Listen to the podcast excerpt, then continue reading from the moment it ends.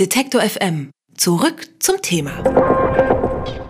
Wann gilt in Deutschland ein Verein als gemeinnützig und welche Probleme gibt es bei der Beurteilung, ob denn ein Verein gemeinnützig ist oder eben nicht? Diesen Fragen hat sich das Bundesnetzwerk Bürgerschaftliches Engagement gewidmet und mit Unterstützung der Otto Brenner Stiftung eine Studie durchgeführt. Über die Ergebnisse dieser Studie und die damit verbundenen Probleme, die Stiftungen und Vereine in Deutschland haben, spreche ich mit Stefan Diefenbach-Trommer. Er ist Vorstand der Allianz Rechtssicherheit für politische Willensbildung und außerdem Autor der Studie. Hallo, Herr Diefenbach-Trommer. Ja, hallo. Wenn ich jetzt an gemeinnützige Organisationen denke, kommt mir als allererstes das Bild vom Nachbarschaftshäkelverein in den Sinn. Über welche Größenordnung sprechen wir denn jetzt eigentlich? Oh, ich bin mit Zahlen spontan aber schlecht, aber ähm, wir sprechen vor allem eine riesengroße Vielfalt.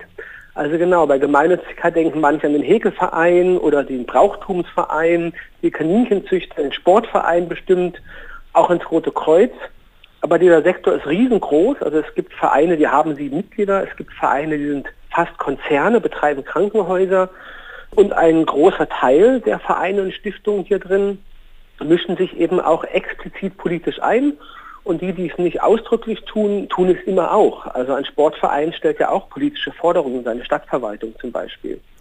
Vielleicht klären wir an dieser Stelle auch gleich nochmal, welche Bedeutung denn eigentlich der Status der Gemeinnützigkeit für so eine Organisation hat. Viele Organisationen kämpfen ja regelrecht dafür. Wieso ist das so wichtig? Es ist so wichtig, weil es einerseits öffentlich als eine Art Gütesiegel angenommen wird, wenn es gemeinnützig ist, der arbeitet nicht ordentlich, nehmen viele an. Das ist aber faktisch gar nicht so, aber es wirkt trotzdem. Es ist wichtig für die Spenderinnen und Spender von Vereinen. Nur wenn der Verein als gemeinnützig anerkannt ist, können sie ihre Spende steuerlich geltend machen. Der Vorteil ist für normale Spenden von 40 Euro gar nicht so groß, wie viele denken. Und trotzdem ist es wichtig. Aber der fast bedeutendste Vorteil sind indirekte Vorteile, wie zum Beispiel öffentliche Förderung. Wenn die Stadtverwaltung oder wie ein Bundesland ein Förderprogramm ausschreibt, ist Voraussetzung in aller Regel Gemeinnützigkeit. Also als nicht gemeinnütziger Verein kommen sie an solche Gelder oft nicht dran. Es sind auch so kleine Sachen, wenn sie eben örtlicher Verein sind und vielleicht das Bürgerhaus nutzen möchten. Da ist oft die Regel nur für gemeinnützige Vereine oder nur für die umsonst, die anderen müssen zahlen. Insofern ist dieses Gemeinnützigkeitsrecht, was eigentlich Steuerrecht ist, unwahrscheinlich prägend für diesen ganzen Sektor von Organisationen, die selbstlos tätig sind, ohne staatliche Aufsicht und die nicht für Profit, sondern eben für gesellschaftlichen Nutzen arbeiten. Wie wird denn der Status bisher bemessen? Also was ist denn gerade die Grundlage dafür? Ja, es gibt ein, ein Gesetz, das heißt Abgabenordnung. Klingt nicht wie ein Gesetz, ist aber eins. Wird auch Steuergrundgesetz genannt. Da ist ganz viel geregelt zu Steuern und Steuerarten. Und da gibt es einen Abschnitt, da geht es um sogenannte steuerbegünstigte Zwecke. Und dazu gehört die Gemeinnützigkeit und da steht eine Liste von gemeinnützigen Zwecken. Wenn Sie so einen Verein gemeinnützig anerkannt haben möchten, dann müssen Sie an das Finanzamt gehen und sagen, ähm, hier, äh, Sie müssen die Satzung reinschreiben, wir verfolgen diesen Zweck, der dort steht im Gesetz. Dann prüft das Finanzamt die Satzung und sagt, ja, die Satzung genügt diesen Regeln, die dort im Gesetz stehen, oder sagt, nein, das geht nicht. Und wenn die Anerkennung da ist, dann prüft das Finanzamt alle paar Jahre, ob sie sich auch im Rahmen der Satzung und der anderen Regeln der Gemeinnützigkeit verhalten.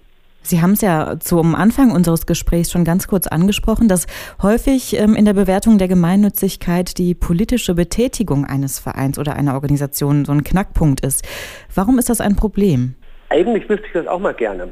Also ich glaube, ein Problem ist, dass es so ja, bei vielen ähm, Spitzen von Politik in Parlamenten und auch in der Verwaltung so ein altbackenes Politikverständnis gibt, dass man sagt, Politik wird so von oben gemacht und ja, ist vielleicht auch sogar was Schmutziges und der gemeinnützige Bereich ist was ganz anderes. Das war wahrscheinlich in echt noch nie so, aber vor allem ist es seit den 80er, 90er nicht mehr so.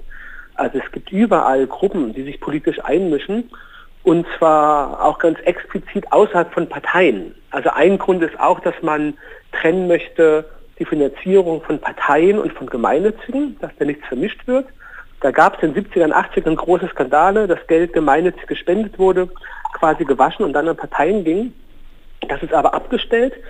Im Gesetz der Abgabenordnung steht, dass das nicht erlaubt ist, dass gemeinnützige Parteien unterstützen. Ja, und insofern, warum man sagt, sie dürfen nicht politisch sein, ich verstehe es tatsächlich nicht, weil ich finde, gemeinnützige Arbeit ist eigentlich immer politisch, denn sie richtet sich ja an die Gesellschaft. Auch wenn ich in so einem klassischen Hilfsbereich bin, ähm, wo Leute vielleicht sagen, es ist nicht politisch, sondern ich helfe Not, finde ich, ist es politisch, weil ich habe eine Haltung dahinter, eine humanistische Haltung, eine christliche Haltung, was auch immer. Insofern kann es diese Trennlinie nicht geben. Diesem Missverständnis, was Sie da beschreiben, sind Sie ja mit Ihrer Studie jetzt mehr oder weniger auf den Grund gegangen. Wie sind Sie denn vorgegangen? Ja, wir haben uns drei Vereine ausgedacht, die sich mit ihrer Arbeit politisch einmischen wollen und wo zudem so ist, dass eigentlich jeder, der draufschaut, sagt, das ist gut, was die machen, sinnvolle Sache. Und wo zudem zum Teil die Bundesregierung vor zwei Jahren in einer Antwort auf eine große Anfrage gesagt hat, solche Zwecke werden problemlos als gemeinnützig anerkannt. Die haben wir uns ausgedacht und dann ähm, je ein Drittel der Finanzämter, es sind bundesweit etwa 400 Finanzämter zuständig für Gemeinnützigkeit, also je ein Drittel hat eine der Satzungen bekommen mit der Bitte mal zu prüfen, ob das als gemeinnützig anerkannt werden könnte. Das ist so das übliche Vorgehen, bevor man einen Verein gründet. Man fragt vorab, ob das so funktioniert. Die Finanzämter wussten natürlich nicht, dass das bundesweit an mehrere geht und haben dann so daran gearbeitet, wie sie das in echt auch tun würden. Also ein Prinzip, wie es zum Beispiel Stiftung Warentest macht bei ihren Verbrauchertests, wenn sie Bankberatung testen zum Beispiel oder Autoverkaufsberatung. Und auf was für Ergebnisse sind Sie gestoßen? Also was waren die zentralen Erkenntnisse Ihrer Studie? Also kurz zusammengefasst könnte man sagen, ob es ein Gesetz gibt oder nicht, ist fast egal.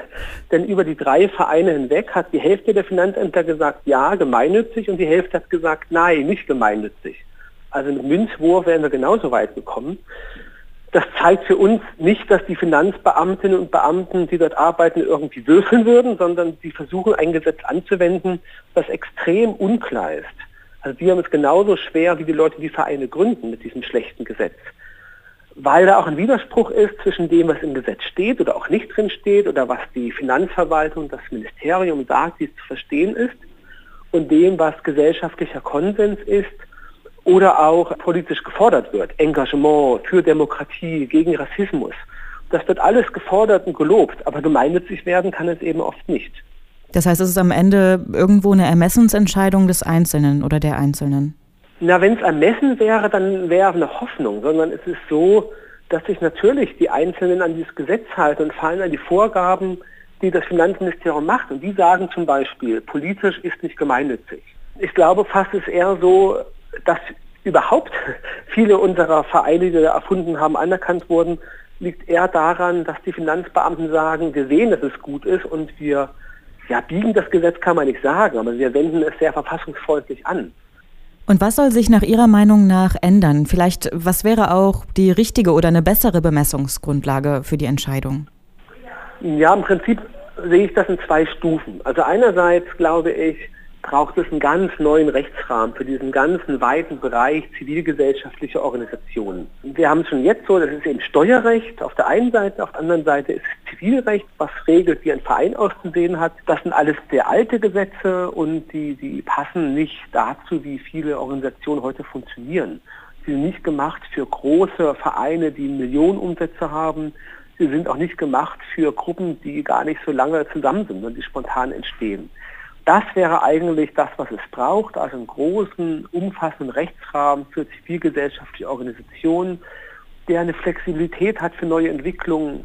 Und weil das natürlich eine Weile dauert, fordern wir als Allianz Rechtssicherheit für politische Willensbildung, dass in diesem bestehenden Gesetz der Abgabenordnung ganz schnell Änderungen vorgenommen werden dass neue Zwecke aufgenommen werden, damit sowas wie Engagement gegen Rassismus für Menschenrechte gemeinnützig sein kann. Also man glaubt es kaum, ne, dass das Engagement für Grundrechte und Menschenrechte steht nicht als gemeinnütziger Zweck in diesem Gesetz.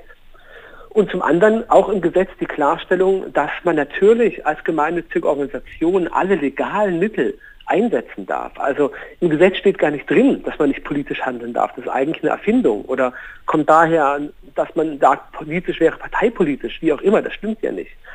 Das wären die beiden Änderungen. Mehr Zwecke und die Klarstellung, natürlich darf ich mich auch politisch einmischen. Ich darf nicht zu Wahlen antreten. Dann bin ich eine Partei. Aber ein Gemeinnütziger, der öffentliche Forderungen erhebt, der muss das natürlich dürfen. Stefan Diefenbach-Trommer ist Autor der Studie Engagiert euch nicht, wie das Gemeinnützigkeitsrecht politisches Engagement erschwert. Heute hat er die Ergebnisse der Studie vorgestellt und mit uns darüber gesprochen. Vielen Dank für das Gespräch. Ich danke auch. Alle Beiträge, Reportagen und Interviews können Sie jederzeit nachhören im Netz auf detektor.fm.